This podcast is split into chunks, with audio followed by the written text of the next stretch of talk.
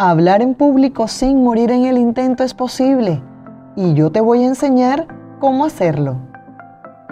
Bienvenido a la Academia de Speakers, el podcast donde profesionales, emprendedores, estudiantes y personas como tú que al hablar en público de forma virtual o presencial experimentan mente en blanco, muletillas, inseguridad o simplemente no saben cómo ordenar sus ideas y conectar con su público.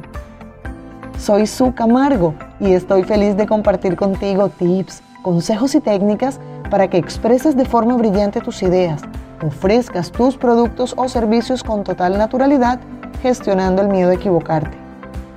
En la academia aprenderás a eliminar muletillas, a hacer conciencia de tu lenguaje no verbal, técnicas para ganar confianza y muchos ejercicios para entrenar tu voz desde donde te encuentres. La palabra tiene el poder de dar vida, pero también de quitarlo. Es que las palabras son más que sonidos. Ellas realmente tienen la facultad de moldear tu mente ya sea a favor o en contra. Depende cómo tú las utilices. Recuerda que cada palabra pronunciada tomará forma de pensamiento. Después ese pensamiento se convertirá en una acción. Y por último se traducirá en resultados. Tus resultados. Nadie tiene el poder de escuchar lo que tú mismo te dices. Así que custodia por favor la entrada a tu mente como si se tratara de la puerta de acceso a ese lugar donde habita tu más grande tesoro. De hecho, lo es. Es que ser conscientes de tus diálogos internos te permite ser cada vez más gentil contigo mismo y con las situaciones que vives. Y en el arte de hablar en público no es la excepción. Mantener autoconversaciones nutritivas en privado te prepara para sostener conversaciones de valor en público.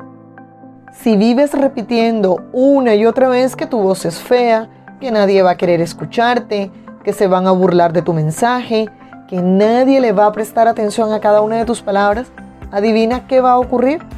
Sí, exactamente. Eso que has declarado. En todo momento y en cualquier conversación, creerás que tu voz definitivamente es fea. Creerás que nadie quiere escucharte. Y además de ello, cualquier gesto que haga la otra persona con la que te comunicas, tú la leerás como una burla a tu mensaje.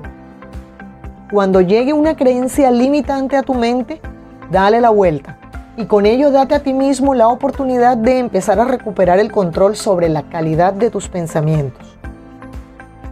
Pero, ¿qué hacer si a pesar de cuidar tus pensamientos, toda tu mente te sigue contando historias de terror sobre cómo vas a dar esa charla, cómo presentarás el informe ante la junta directiva, cómo será ese momento en esa gran reunión social cuando tengas que hablar. Una de las herramientas más potentes, probada y comprobada por grandes speakers para gestionar sus emociones previo a una gran presentación en público e incluso para automotivarse, son las afirmaciones de poder. Palabras, declaraciones, decretos, mantras, tú puedes darle el nombre que haga más clic contigo. Porque aquí lo realmente importante no es cómo las llames tú, cómo las llame yo, no cómo las llame el otro. Es su efectividad y lo que empiezan a significar desde hoy para ti. Porque ellas son un recurso poderoso que pueden ayudarte a hacerle frente a esos fantasmas mentales. Las afirmaciones de poder son frases de lenguaje narrado en positivo que diseñas para ti mismo, para ti misma, y que en lugar de ser aspiracionales, es decir, proyectadas a futuro, fijan un mensaje hoy, en el presente. ¿Dónde lo fijan? En tu mente. Por ejemplo, si el día de mañana participarás en una jornada de networking y temes no conectar emocionalmente con algún actor de tu industria que vaya a estar presente, reemplaza la frase aspiracional, mañana conectaré con quien me escuche y tráela a tiempo presente. Yo, su Camargo, conmuevo las emociones de quien me escucha. Pese a que no hay una regla que determine científicamente la estructura correcta de una afirmación, sí puedes tener en cuenta estas recomendaciones. Si las vas a utilizar por primera vez, empieza usando una, definiendo una sola en la primera semana. Trabaja una afirmación nueva en la segunda semana y en tu tercera semana trabaja las dos al tiempo. la que diseñaste para la semana 1 y la que diseñaste para la semana 2. Si incluyes una más, corres el riesgo de dispersarte. Procura también que la afirmación que elijas para la semana obedezca a algo que realmente desees activar en el transcurso de ella. No solamente activar, puede ser también algo que quieras fortalecer, algo en lo que quieras tú crecer en seguridad. Ten afirmaciones cortas, claras y precisas. Cuida que estén narradas en positivo. No funciona igual decir, no quiero que se me olvide nada, a decir, quiero recordarlo todo. ¿Notaste la diferencia?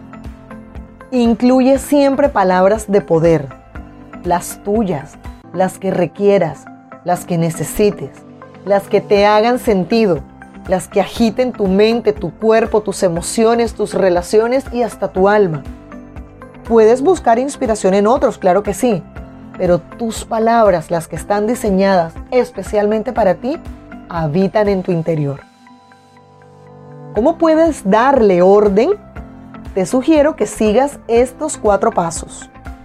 Primer paso, empieza cada afirmación con la palabra yo. Segundo paso, acompaña ese yo de tu nombre. Tercer paso, incluye un verbo bien poderoso conjugado en primera persona, como por ejemplo, siento, disfruto, merezco, conecto, creo, veo, actúo, hablo, confío. Paso número 4. Finaliza con un complemento que resuma aquello que quieras activar o fortalecer en ti. Veamos esos cuatro pasos que acabas de aprender en acción.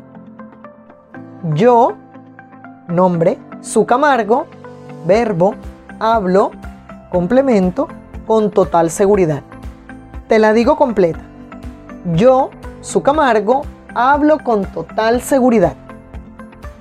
Te confieso que tengo una gran lista de afirmaciones que alimento de forma continua y las tengo incluso clasificadas para ser usadas en los diferentes momentos de una presentación antes de ella, durante y al finalizar.